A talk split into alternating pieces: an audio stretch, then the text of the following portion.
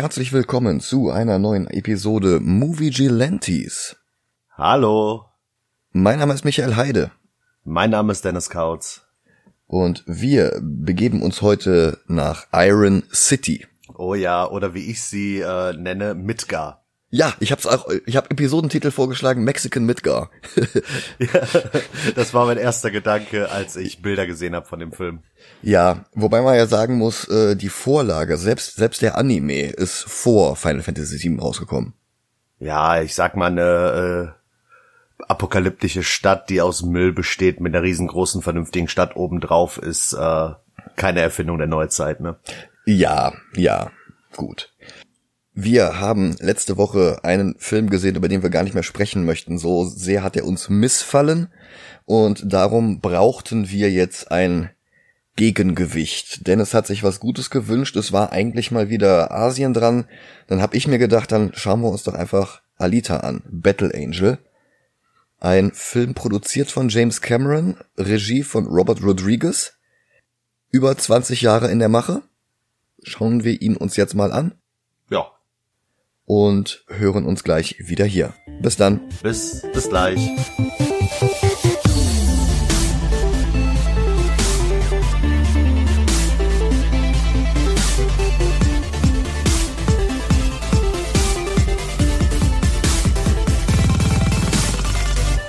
Und da sind wir wieder. Hallo.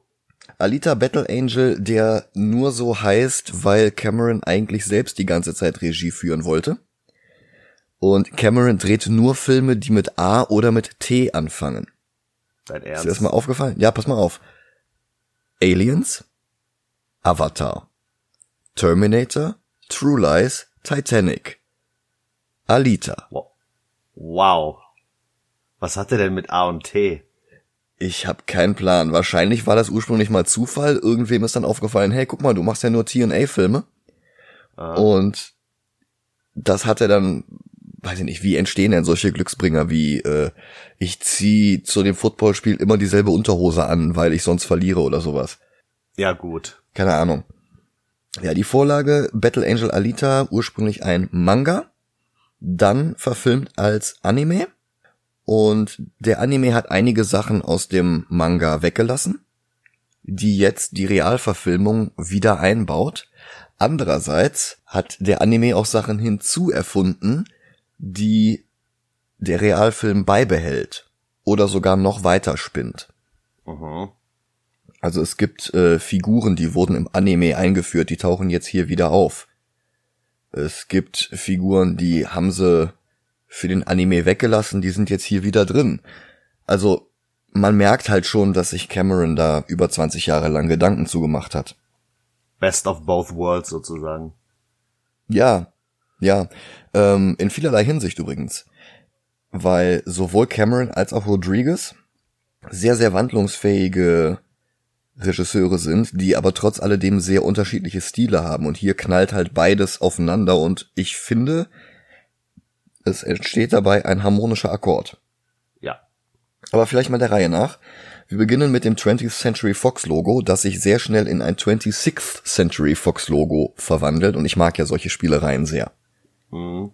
Es ist aber auch kein Zufall, denn der Film spielt im Jahre 2563. Genau. Und das Interessante für die Welt des Films ist, es ist 300 Jahre nach dem Fall. Wir erfahren erst später im Film, was es mit dem Fall auf sich hat. Wichtig ist halt, es gab halt ursprünglich mal viele solcher schwebenden Städte, die weit über der Erdoberfläche in der Luft hängen Zwölf, um genau zu sein. Ja. Und vor ungefähr 300 Jahren ist halt innerhalb von einer Nacht alles runtergekommen, bis auf eine. Salem. Also mit einem Z. Mit Salem beginnt der Film auch. Müll aus Salem fällt herunter auf die Deponie unter der Stadt. Und Christoph Walz ist auf der Suche nach verwertbarer Hardware. Ganz ehrlich, ich wusste nicht, dass der in diesem Film ist, sonst hätte ich den schon viel früher geguckt. Ach echt? Ich bin ein riesiger Christoph Waltz-Fan. Ah, okay. Christoph Waltz war das Beste an Django Unchained und das Beste an den Glorious Bastards. Interessant, dass du dich weigerst, Tarantino-Filme zu gucken, aber die beiden hast du gesehen. Ja, warum habe ich sie geguckt? Wegen Christoph Waltz. Richtig. Dann graut mir jetzt schon vor Green Hornet. Wobei, vielleicht haben wir Glück und bei Green Hornet kam die Radiosendung zuerst und dann erst der Comic. Mhm. Weil da ist er auch drin und da ist er in der schlechtesten Rolle, seitdem er Roy Black gespielt hat. Mhm, den habe ich auch geguckt. Hm. Christoph Walz spielt hier ähm, Dr. Ido. Dr. Dyson Ido. Im Original ist es Deiske. Hier ist es Dyson. Denn auch wenn die Welt in Alita ein ziemlicher Melting Pot ist, Walz nimmt man dann doch keinen Japaner ab. Gibt's nicht auch bei Terminator einen Miles Dyson? Heißt der nicht so? Das, das kann ich dir nicht sagen. Ich erinnere mich. Ich habe die Filme geguckt, aber ich erinnere mich nicht an Namen. Miles Dyson, ja, genau. Das heißt, äh, das ist vermutlich auf Camerons Mist gewachsen. Ah, okay. Egal. Er stößt auf den Kopf einer Androidin. Und dieser Kopf ist offenbar noch funktionsfähig. Wir sehen ihn mit dem Kopf in der Hand. Ist auch das erste Bild im Manga, das erste Bild im Anime. Und die Musik schwellt theatralisch an. Und der Film schneidet sofort banal zu seinem Labor, wo er versucht, den Kopf zurück zum Leben zu erwecken. Seine Krankenschwester mit Cyberarm hilft ihm, einen neuen Körper für den Kopf zu bauen. Und Alita wacht auf und öffnet ihre gigantischen Augen. Die ersten paar Szenen hat man hier ziemliches Uncanny Valley. Aber ich habe mich beim ersten Gucken schon sehr schnell dran gewöhnt und jetzt beim zweiten Mal fiel es mir gar nicht mehr auf. Okay, was meinst du damit genau? Dass die Augen zu groß sind für den Rest des Gesichts. Ah, okay. Ja, das hat mich auch gestört. Also mich hat's richtig gestört. Länger oder nur die ersten 10, 15 Minuten? Ähm, ich sag mal, bis sie den Kampf in der Kanalisation hat. Oh, okay, okay. Ja, gut, okay, das ist ungefähr Hälfte des Films. Ja. Sie begutachtet verwirrt ihre neuen Hände und so unnatürlich groß die Augen auch sind, es sind ehrliche Augen. Die ganze Mimik ist völlig authentisch, freundlich, harmlos, unschuldig, liebevoll. Du hast das Musikvideo zu Eminem Godzilla gesehen? Ja. Wenn seine Augen größer werden? nee, nicht so. Ich musste die ganze Zeit daran denken. Nee, nee, ich gar nicht. Und wir erfahren jetzt, dass Walz bzw. Dr. Dyson Ido eine Pro Bono Ambulanz für Cyberparts führt und Schwester Gerhard arbeitet für ihn. Sie wacht auf, also jetzt äh, Alita, nicht die Schwester. Er untersucht sie, sie hat aber keine Beschwerden außer Hunger und er gibt ihr eine Orange und sie versucht die mit Schale zu essen und es schmeckt nicht. So gut. Ja, sie hat kein Gedächtnis und sie ist sichtlich enttäuscht, dass Ido Fragen zu ihrer Person selbst nicht beantworten kann. Immerhin weiß er, dass ihr Gehirn keinen Schaden genommen hat, die Erinnerungen sollten also eigentlich noch vorhanden sein aber sie weiß nicht mal mehr ihren Namen. Sie ist ein Stück geschälte Orange und sie ist überwältigt vom guten Geschmack. Und das meine ich mit, das ist so authentisch, das ist so glaubwürdig, das ist so echt, obwohl dieser Charakter völlig CGI ist. Die Schauspielerin äh, Rosa Salazar, die sieht völlig anders aus. Ja. Die erkennst du hier nicht wieder. Absolut nicht. Und es ist echt so eine fantastische Leistung, was die hier in dem Film fertig bringt. Und in Midgar, hier Iron City genannt, sieht es bizarr aus. Es ist halt ein völlig eigener Stil. Der traditionelle mittelamerikanische Ästhetik mit Cyberpunk fusioniert, mit einem Schuss Multikulti, weil sich einfach nach diesem Fall Menschen aus aller Welt hier einfanden und ihre Kultur mit einbrachten. Und das Worldbuilding, das Cameron und Rodriguez hier in den ersten 20 Minuten betreiben, das ist extrem beeindruckend und macht Lust auf mehr. Alles ist bilingual in Spanisch und Englisch aber die Leute reden auch alles andere wie nach dem Turmbau zu Babel. Okay, das mit dem Bilingual habe ich nicht mitbekommen, weil ich habe den Film auf Deutsch geguckt. Ah, okay, ja. Und da ist einfach alles entweder Deutsch oder irgendein Wirrwarr. Am helllichten Tag sieht es hier auch eher aus wie ein Vorort von, weiß ich nicht, äh, Guadalajara oder sowas. Allerdings ist alles voll mit Technik. Und alleine die Straßenmusiker. Du hast jetzt einen jamaikanischen Gitarristen mit einem Cyberarm, also zusätzlich zu seinem regulären Arm, so dass der da noch einer zweihalsigen Gitarre gleichzeitig spielt.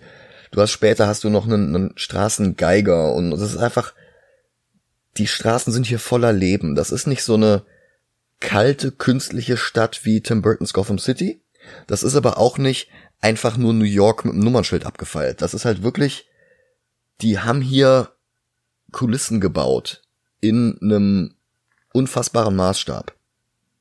Weil sie halt auch schon vorhatten, die dann für etwaige Fortsetzungen mitzunutzen. Ich muss dazu sagen, während wir die Folge hier gerade aufnehmen, äh, spiele ich aktuell das Final Fantasy VII Remake. Mhm. Und diese komplette Stadt sieht einfach aus wie Sektor 7.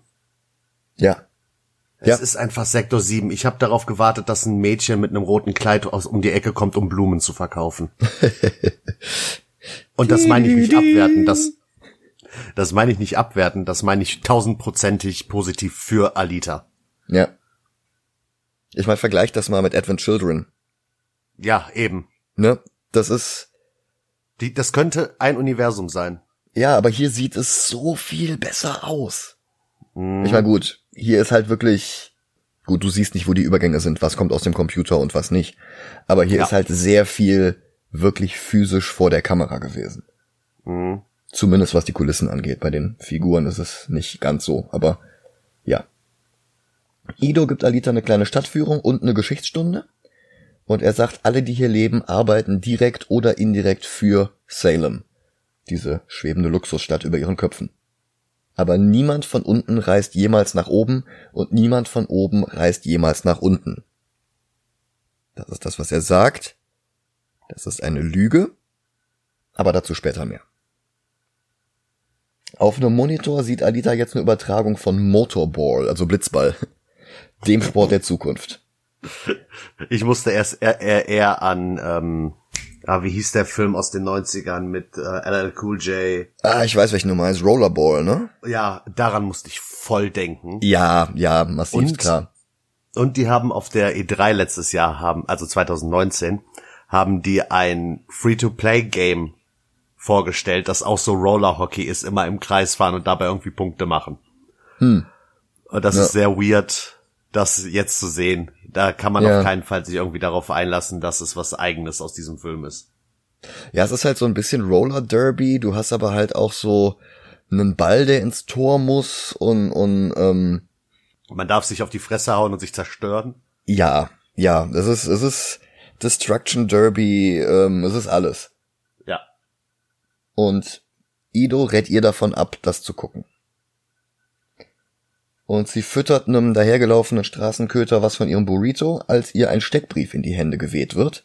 20.000 Credits Kopfgeld gibt es für die Ergreifung eines Serienkillers.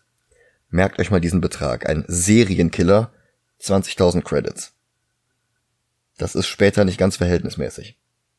Und das lenkt sie halt so sehr ab, dass sie einer schweren Centurion-Roboter-Einheit nicht aus dem Weg geht. Diese Centurion-Roboter-Einheiten kann man sich so vorstellen wie den ED-209 aus Robocop. Also so ein oh. wandernder Dreadnought, der so, so ein Panzer auf Beinen.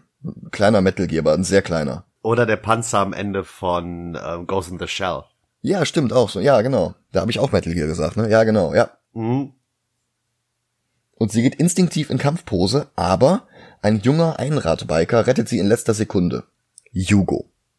Gespielt von Kian Johnson, der sonst fast nur Serien im Lebenslauf hat und mit Abstand das schwächste Mitglied in diesem sonst überragend starken Cast ist. Er bewundert Idos Arbeit, die filigranen Muster in ihren Armen und ihren Händen, und die beiden freunden sich so ein bisschen an, bis Ido dazukommt. Und wir springen in die Nacht. Nachts hat die Stadt den klassischen Blade Runner Neon Noir Look. Und wir sehen eine Frau durch eine dunkle Gasse gehen, eine Sense saust durch die Nacht, ein Schrei. Schnitt. Im Anime hat man hier übrigens alles gesehen, im Manga auch. Und der Film hält sich da jetzt ein bisschen zurück. Der Film ist insgesamt deutlich weniger brutal und blutrünstig, auch wenn es einige wirkliche brutale Szenen gibt.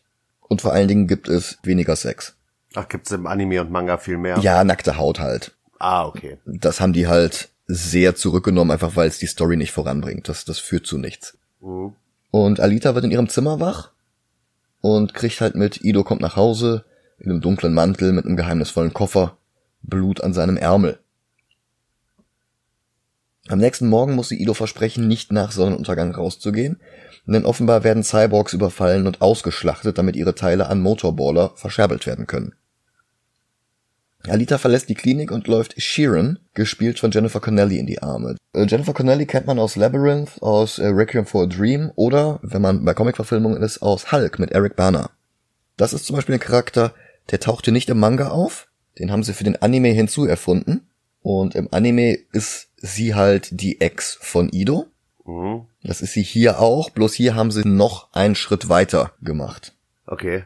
Alitas Kopf steckt jetzt an dem Cyberkörper, der eigentlich für die Tochter von Ido und Shirin gedacht war. Das ist halt eine Neuerfindung für den Film. Das ist im Anime nicht und im Manga taucht sie gar nicht auf.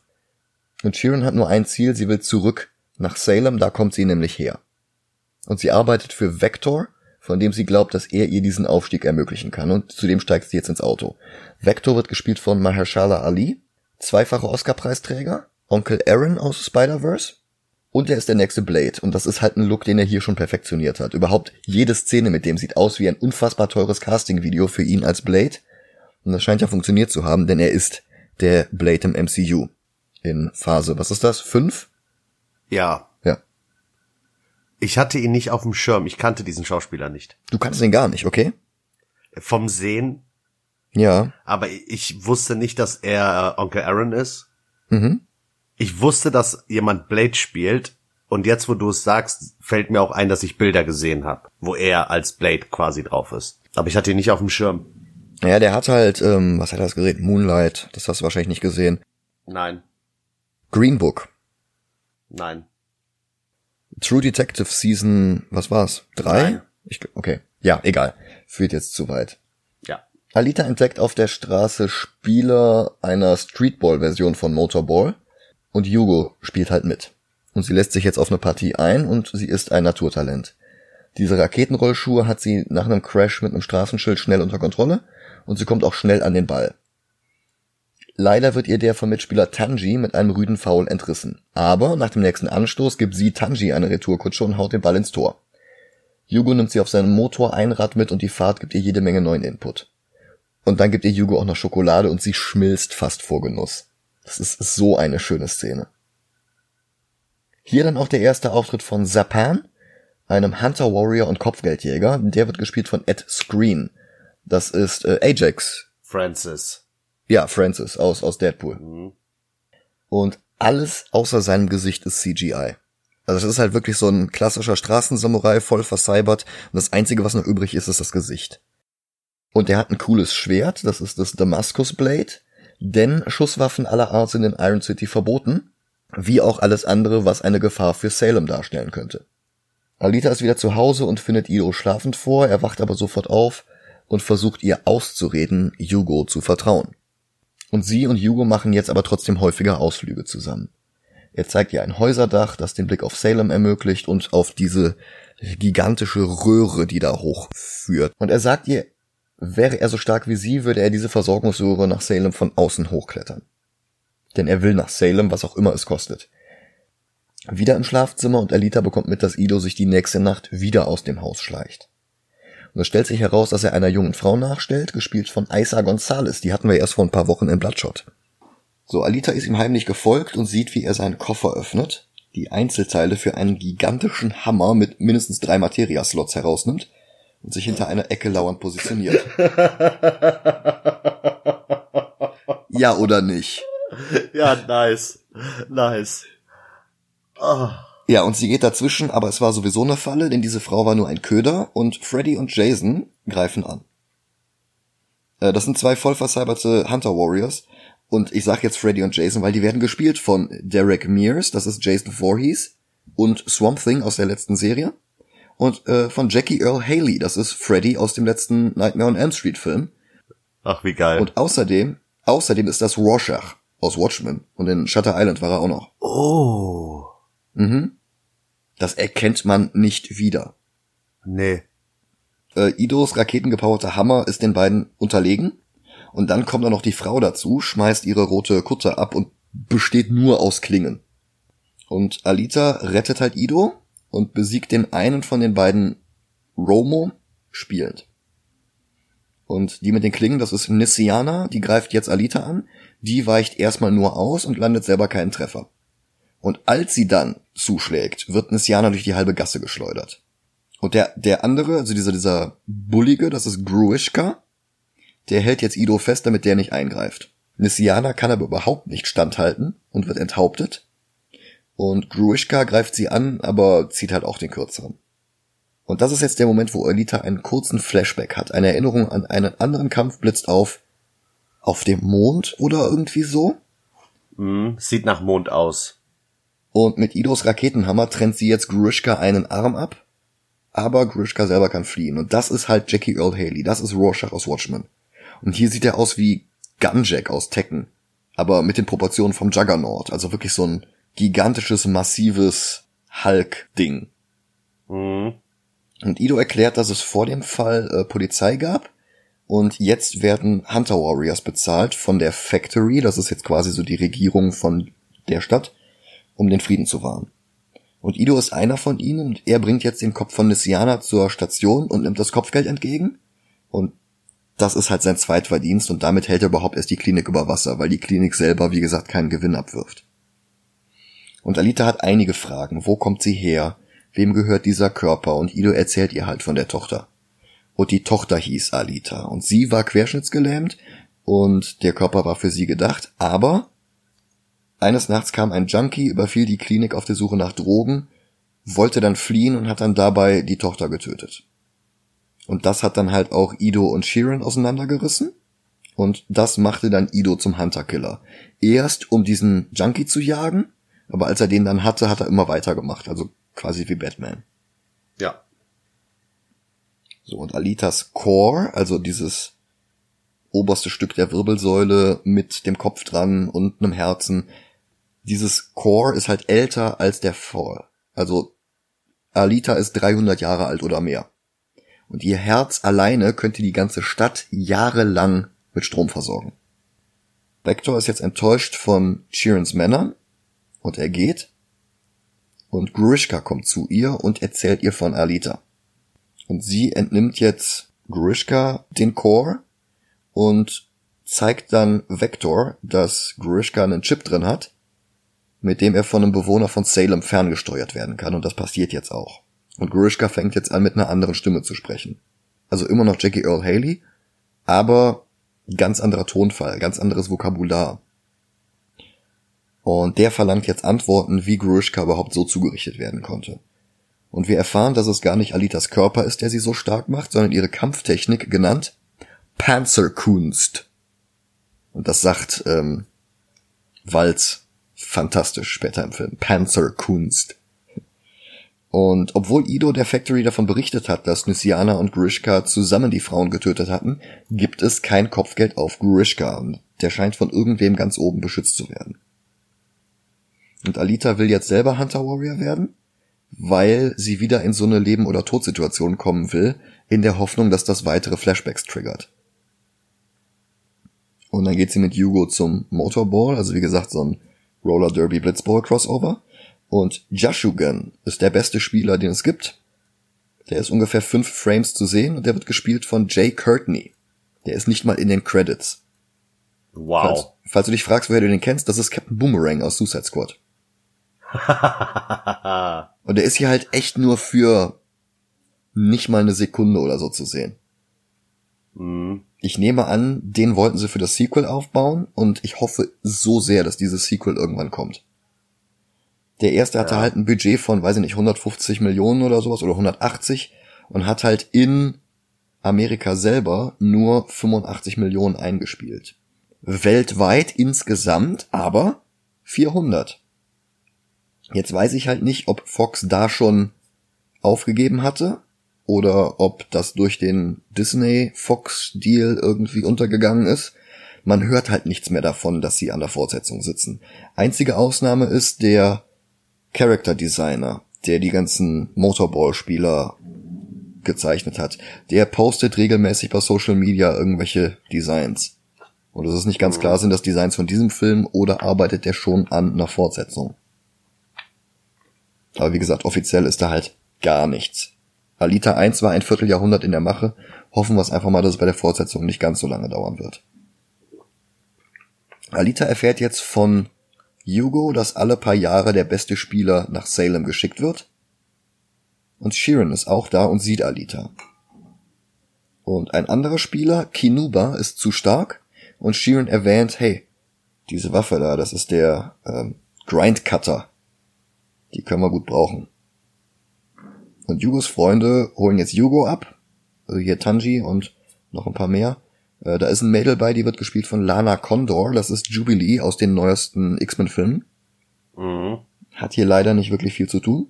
Also Yugos Freunde werden abgeholt und dann lauern sie Kinuba auf, überwältigen ihn und laden ihn in einen Truck. Und da drin entfernen sie dann seine Grindcutter und übergeben sie an Vector.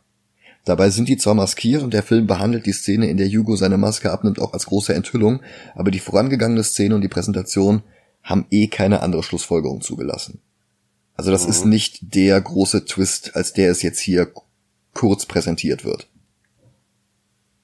Und sie hauen ab und Vector tötet jetzt Kinuba mit einem Schweißbrenner und sagt so ultra cool, What you should have known is that no one is greater than the game. Und diese Szene ist so Blade. Also die, die Line Delivery, diese Coolness. Das ist, das ist quasi came back to finish you off. Bam, tot. Das meine ich mit, das Ding ist ein ultra teures Casting-Video für Blade. Egal. Am nächsten Tag fahren Hugo und seine Jungs mit Alita aus der Stadt raus und geben ihr eine Geschichtsstunde. Und wir erfahren halt jetzt, The Fall war die Nacht, in der sämtliche Himmelsstädte auf einmal gefallen sind, mit Ausnahme von Salem. Und der Gegner war URM, also URM, United Republics of Mars. Und vor den Toren der Stadt ist ein gefallenes URM-Schiff. Das ist auch eine Erfindung für den Film, das ist nicht in der Vorlage. Alita erkennt auf den ersten Blick, wie sie zum Kommandodeck kommt, springt ins Wasser und betritt das Schiff. Ruckzuck hat sie die richtigen Codes eingegeben und ein Androidenkörper wird quasi freigesetzt. Also irgendeine Wand fährt hoch und da ist der halt hinter. Und sie schnappt sich den und holt den aus dem Schiff raus. Und das ist halt beeindruckender als alles, was die anderen je gesehen haben. Mhm. In der Vorlage hatte Ido diesen Körper zuerst gefunden. Und das ist der Körper von dem Kopf. Und ähm, sie kriegt halt erstmal einen anderen Körper, aber später kriegt sie dann halt den. Und hier finde ich diese Änderung eigentlich ganz gut. Dass sie mhm. sich diesen Körper quasi erstmal verdienen muss, dass sie den dann findet, dass Ido sich dann erstmal weigert, ihr diesen Körper zu geben und ihr dann halt auch erklärt, was das ist. Das ist ein Berserker. Und ihr Core ist halt gemacht für so einen Körper. Und Panzerkunst ist gemacht für so einen Körper. Und darum stürzt sich Alita auch in jeden Konflikt ohne zu zögern. Sie ist die stärkste Waffe, die jemals gebaut wurde. Sie ist quasi der Iron Giant. Hm. Und darum wird Ido ihren Core auch nie mit diesem Körper verbinden. Und das macht sie jetzt trotzig. Und sie stürmt jetzt mit einem coolen schwarzen Trenchcoat das Factory-Gebäude, um sich selber als Hunter Warrior zu registrieren und so eine Lizenz zu bekommen. Mit dem Ausweis in der Hand geht sie dann in die nächste Bounty Hunter Kneipe also Hugo ist mit dabei. Und Sapan ist jetzt auch da und macht sich darüber lustig, dass sie überhaupt eine Lizenz bekommen hat. Und er stellt ihr ein paar andere Jäger vor. Da haben wir Clive Lee, also Master Clive Lee vom Clan of the White Hot Palm, der über 200 bestätigte Kills vorweisen kann, im restlichen Film aber überhaupt keine Rolle mehr spielt. Der wird gespielt von Rick Yoon aus Fast and the Furious und Die Another Day.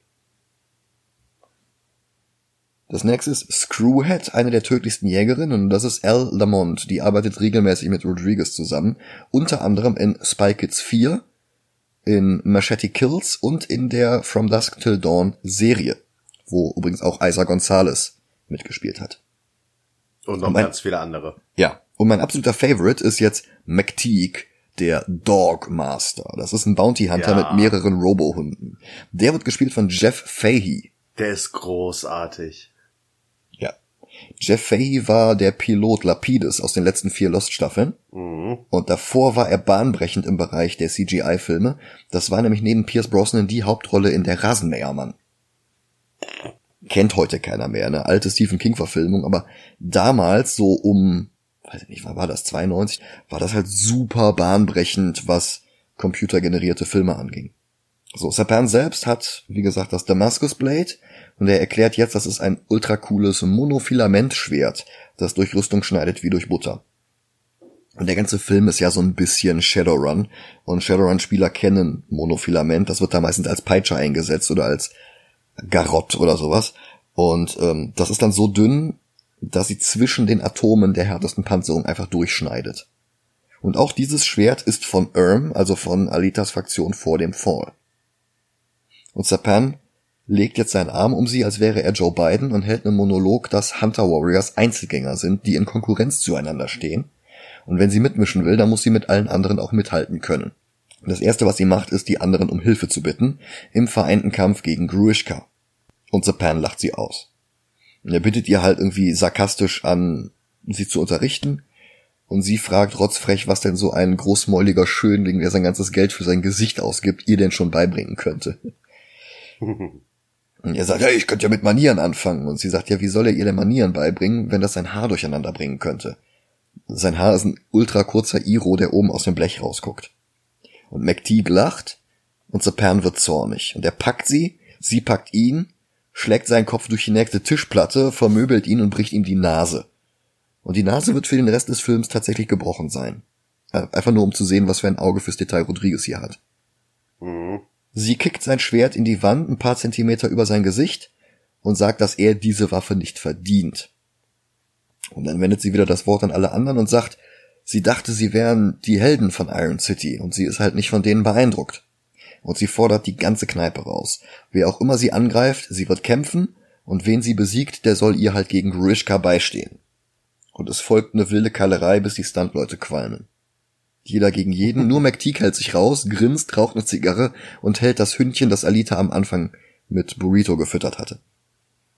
Und Ido erreicht mit seinem Raketenhammer die Kneipe und die ersten fliegen in einem hohen Bogen raus wie bei Bud Spencer und er ahnt fürchterliches, stürmt die Kneipe und brüllt, alle sollen innehalten, sonst repariert er sie nie wieder gratis. Und das wirkt.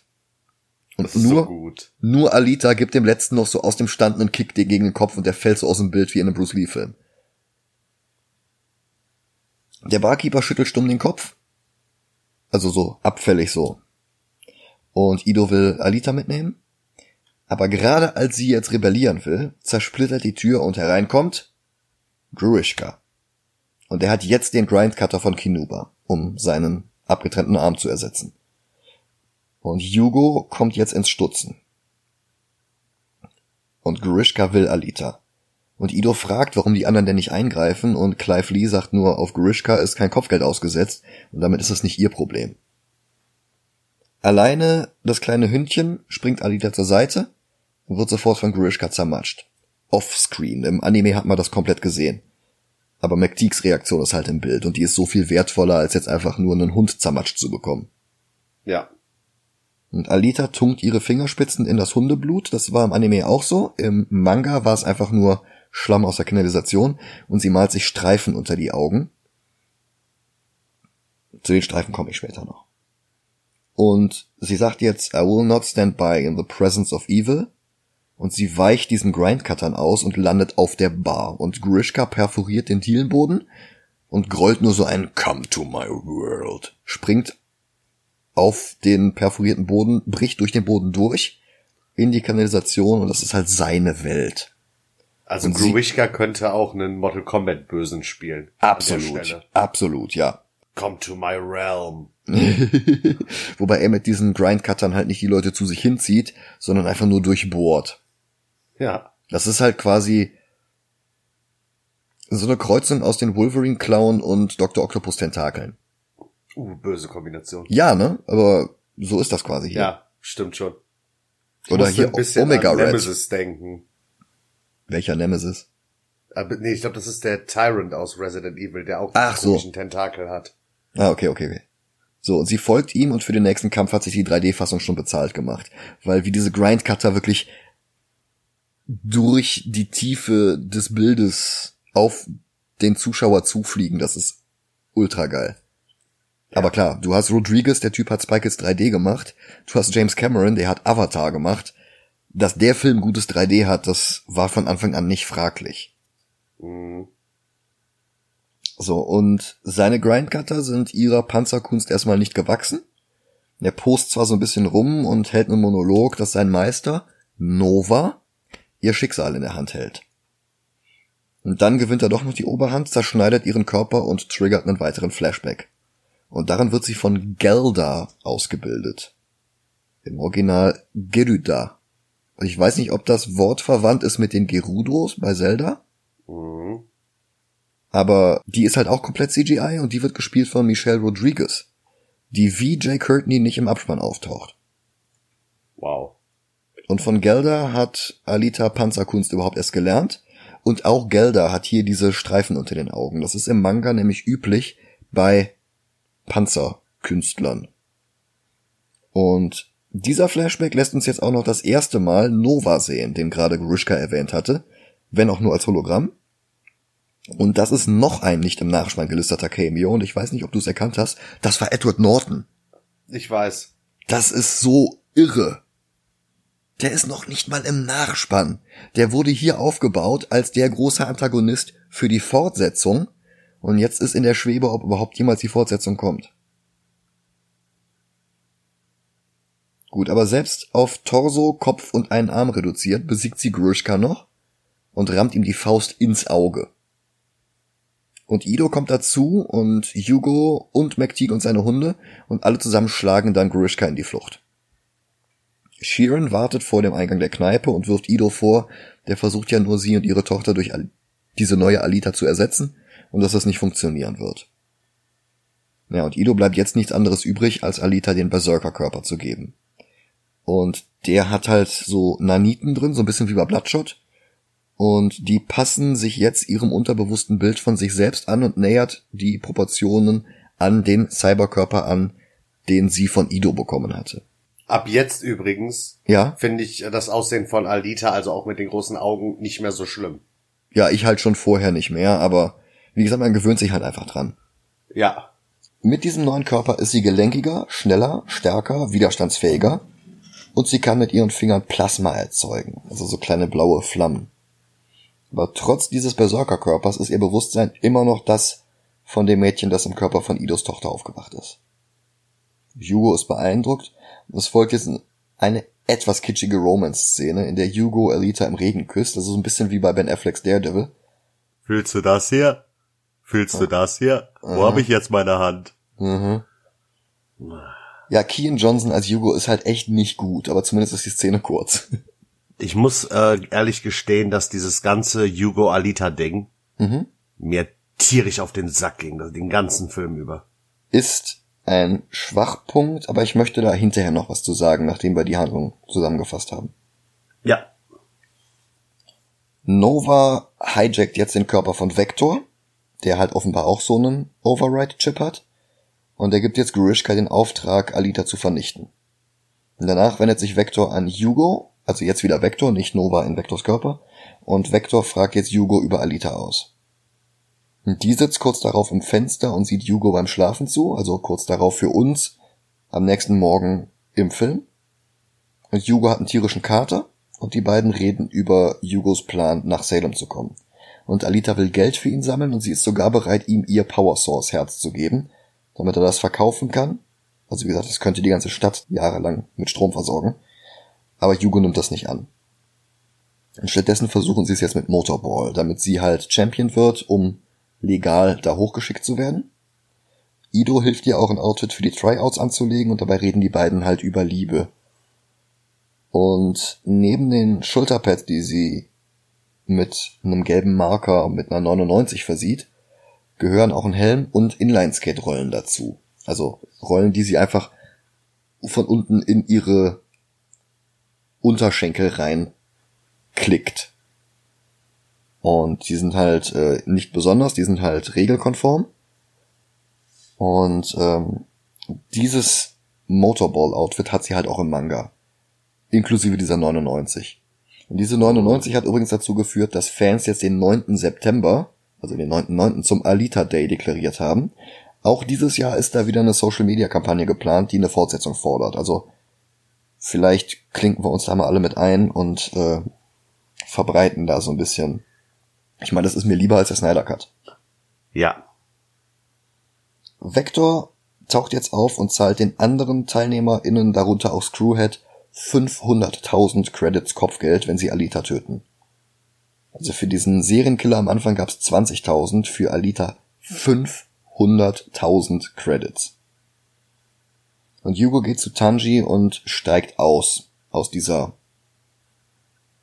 ich möchte nicht sagen Organraub, weil es ist nicht Organ, aber diese, diese Cyberware. Doch, doch, doch, doch, das kannst, das kannst du vergleichen. Die Ja. Roboter und Cyborgs werden hier so als Menschen behandelt, da ist das schon Organraub. Ja, okay. Naja, jedenfalls Tanji provoziert ihn, es kommt zur Schlägerei und die wird unterbrochen von Zapan. Und der tötet den Cyborg, den Tanji gerade angegriffen hat, damit er Yugo den Mord in die Schuhe schieben kann, damit er für Yugo ein Kopfgeld kassieren und ihn legal umbringen darf. Und Tanji kommt dabei auch ums Leben und Yugo wirft eine Brandgranate und kann fliehen. Und es kommt zu einer kleinen Verfolgungsjagd und gleichzeitig sind aber diese Motorball-Tryouts. Und Ido sieht jetzt, dass die anderen Teilnehmer eben keine einfachen Factory-Leute sind, sondern entweder Kopfgeldjäger oder Leute, auf die selber ein Kopfgeld ausgesetzt ist. Und Alita wird jetzt den anderen quasi zum Fraß vorgeworfen. Und es gibt noch eine Durchsage, keine Regeln.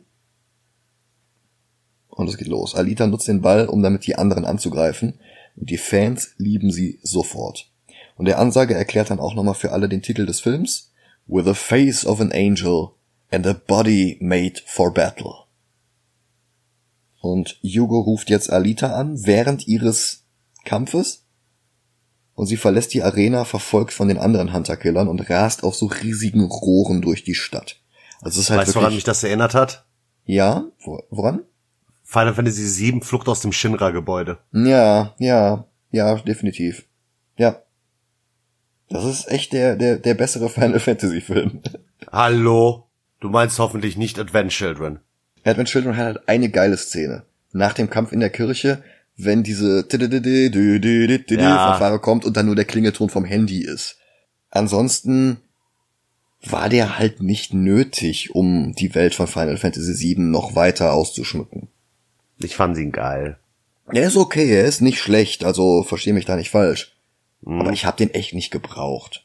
Und Okay. Alita macht halt mit ähnlichen Zutaten sehr viel mehr. Hm. Screwhead schnappt jetzt Alita mit einer Kette und ein anderer will sie jetzt mit Kreissägen zerschneiden und sie bringt ihn aber dazu, Screwhead zu zersäbeln und der Typ selber landet dann in so einer Walze. Ich mache jetzt keine Christoph Walz-Witze, ne? Wegen Walze. Hm, danke, dass du den Witz nicht gemacht hast. Ich Gerne. rechne es dir hoch an. Immer wieder gerne.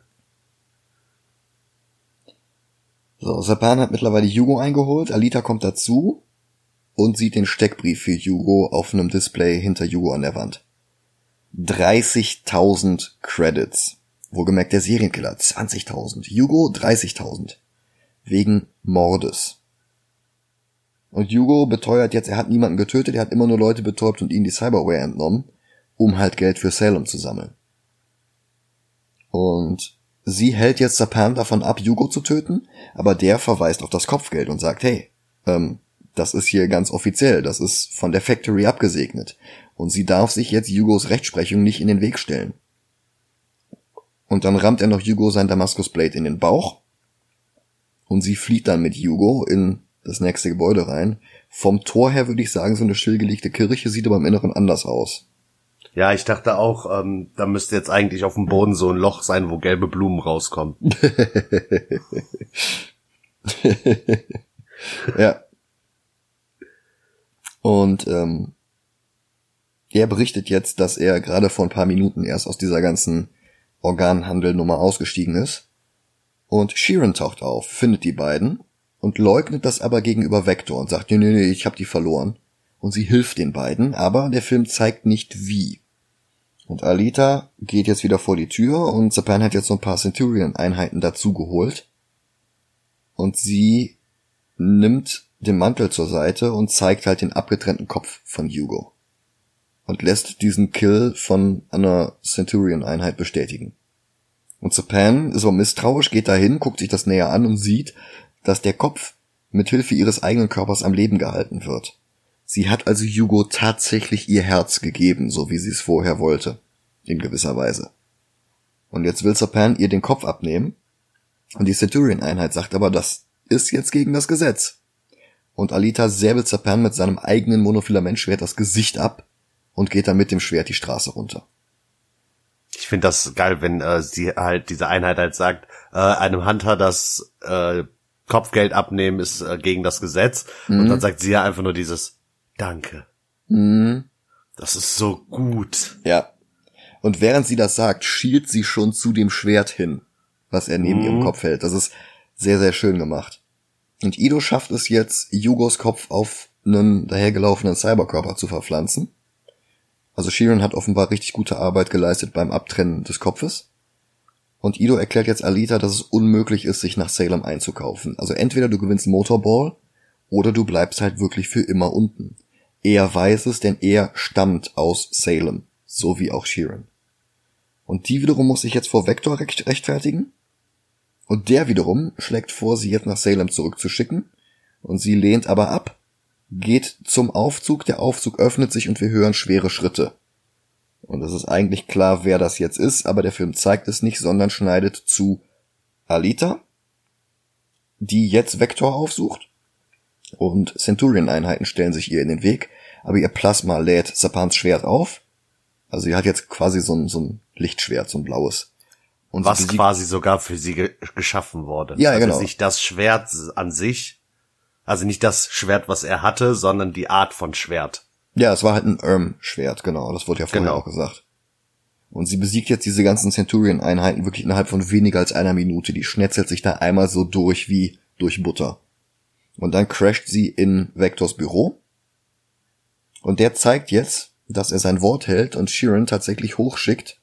Allerdings nicht am Stück, sondern nur einzelne Organe und Augen und Gehirn, die dann oben von der Elite recycelt werden. Und wir sehen jetzt auch, wer vorhin die schweren Schritte gemacht hat. Wer wohl? Grishka.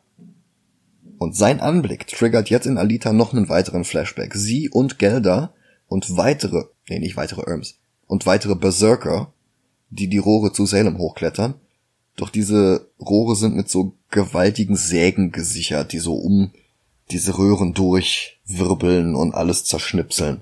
Und die vernichten halt auch das halbe Team. Und Gelda gibt ihnen jetzt noch die Mission, Salem zu zerstören. Und mit diesem Plasmaschwert macht sie jetzt kurzen Prozess mit den Grindcuttern. Und dann zerlegt sie Grishka vertikal in zwei Hälften. Das ist fast schon die brutalste Szene, außer vielleicht, wie sie ähm, Sapan das Gesicht abtrennt. Mhm. Und selbst da siehst du ja wirklich nur diesen Terminator-Schädel dahinter. Also ja, richtig sämtliches Blut in diesem Film ist halt auch bei Cyborgs und es ist dann immer so blau-grün, so Petrol. Deshalb ist der Film auch ab zwölf. Ja, vermutlich deswegen, ja. Mhm. Aber es tut äh, normalerweise, würde ich sagen, bei einem Film, der auf einer brutalen Vorlage basiert, dass ich schade finde, dass sie den Film nicht so gelassen haben wie die Vorlage. Aber bei dem Film stört es nicht, dass die, dass sie Dinge, ich sag jetzt mal, netter gemacht haben. Ja, der Film braucht das halt nicht. Der braucht nicht diese Ultra-Violence und der braucht auch nicht Nudity. Der erzählt halt wirklich eine Geschichte, der hat eine Aussage, der ist gleichzeitig eine Metapher und das jetzt irgendwie noch mit irgendwelcher übertriebenen FSK 18 Fist of the North Star Gewalt zu garnieren, ist halt einfach nicht, nicht nötig. Mhm. Und sie spricht jetzt durch Vector hindurch zu Nova. Sie sagt halt, ich weiß, du hörst zu, also will ich jetzt mit dir sprechen. Und der bringt sie jetzt dazu, Vector zu töten. Und während Vector stirbt, sagt sie Nova, dass Nova sie unterschätzt hat. Und Ido ruft sie jetzt an, er hat halt Hugo zur Flucht verholfen und der will die Röhre hoch nach Salem. Und Alita folgt ihm, holt ihn ein, kann ihn aber halt auch nicht davon abhalten, weiter zu klettern. Und wir sehen jetzt Nova, der sie beobachtet, einen Knopf drückt und diese Sägen aktiviert. Und Hugo dreht sich um, will zurück zur Iron City, also lässt sich quasi von ihr überreden. Und dann kommt die Säge und zerschnetzelt ihn und er fällt von der Röhre. Und Alita fängt ihn noch, aber sein Cyberarm hält das Gewicht nicht aus und zerspringt am Ellenbogen. Und seine letzten Worte sind Thank you for saving me. Und dann stürzt er in die Tiefe. Und was meint er jetzt? Meint er jetzt dass sie versucht hat, den Arm zu greifen? Meint er, dass sie versucht hat, ihm auszureden, da hochzugehen? Oder meint er, dass sie ihn aus diesem ganzen Organhandel-Mafia-Kreis rausgezogen hat? Also, das, das kann halt alles davon sein. Mhm.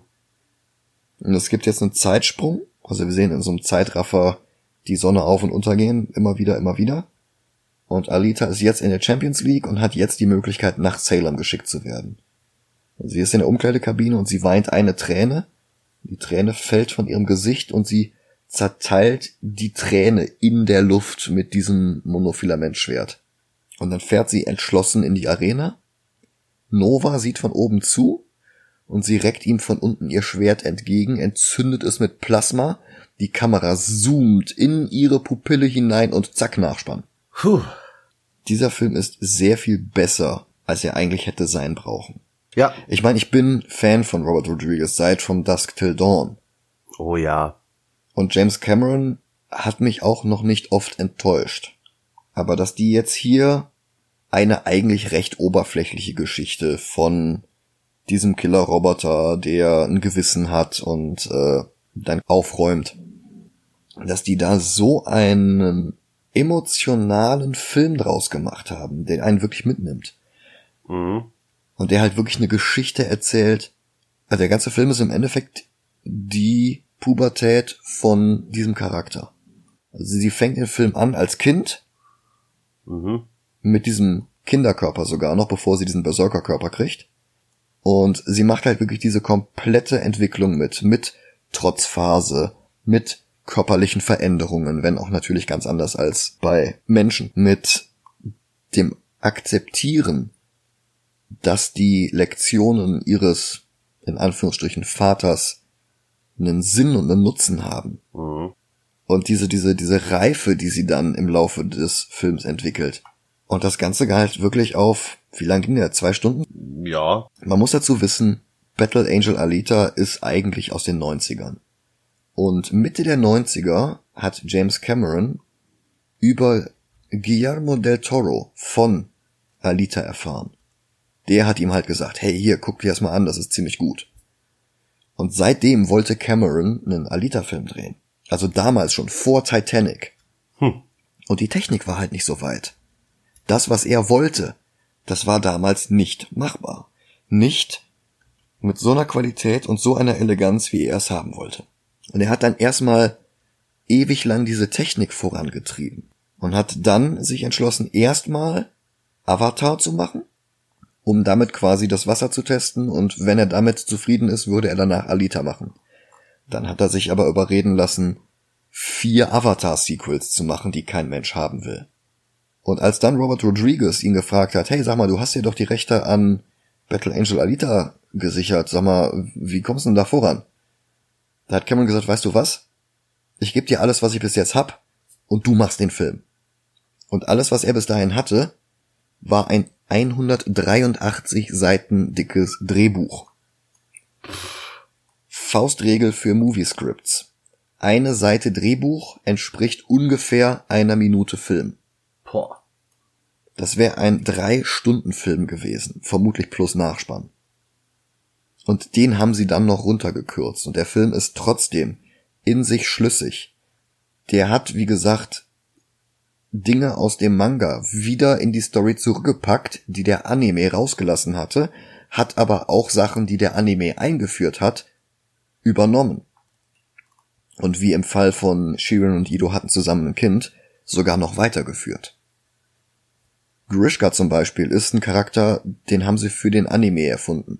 Der taucht im Manga nicht auf. Und im Anime übernimmt er teilweise die Rolle von anderen Charakteren aus dem Manga. Und dann gibt's noch einen anderen Charakter und der Realfilm Grishka ist halt eine Kreuzung aus dem Anime Grishka und diesem anderen Charakter.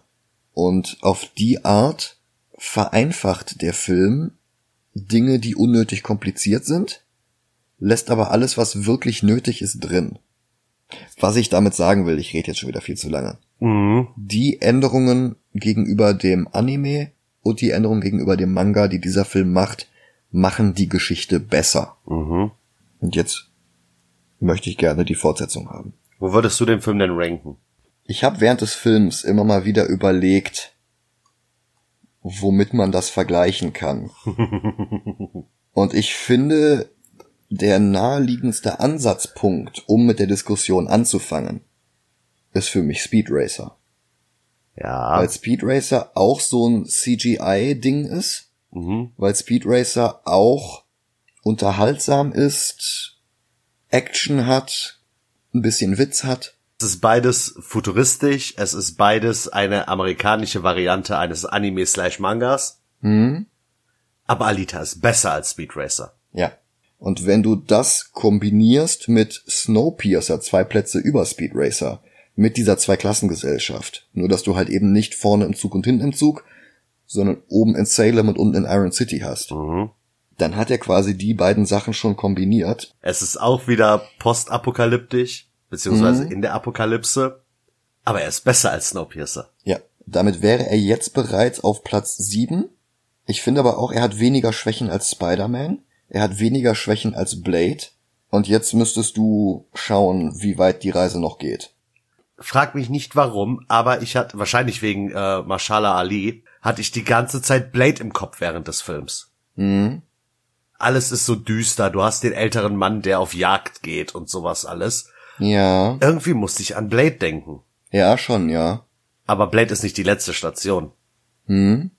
sondern Superman. Findest du Alita besser oder schlechter als Superman? Besser. Ja. Und soll ich dir mal was sagen? Sag mal. Alita hätte meiner Meinung nach Platz zwei verdient. Hm. Ich bin so geflasht von diesem Film. Hm.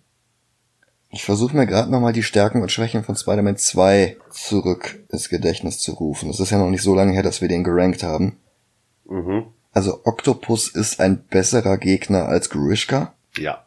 Mary Jane ist besser als Hugo. Ja, gut. Ich überlege halt gerade. Sonst finde ich, hm, es ist echt schwer. Mhm. Du, du kannst echt dafür argumentieren, Alita auf zwei zu setzen.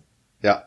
Ich weiß nicht, ob es so ein Gefühl ist, aber ich fand Alita runder als Spider-Man. Ja. So Spider-Man 2 ist ein verdammt guter Film. Hm. Aber so Al Alita, wenn, wenn Spider-Man 2 ist eine Fortsetzung, das muss man dazu sagen. Ja, ja. Wenn Spider-Man 2 der fast perfekte Diamant ist, dann ist Alita der perfekte Diamant, wenn man die beiden jetzt gegeneinander vergleichen müsste.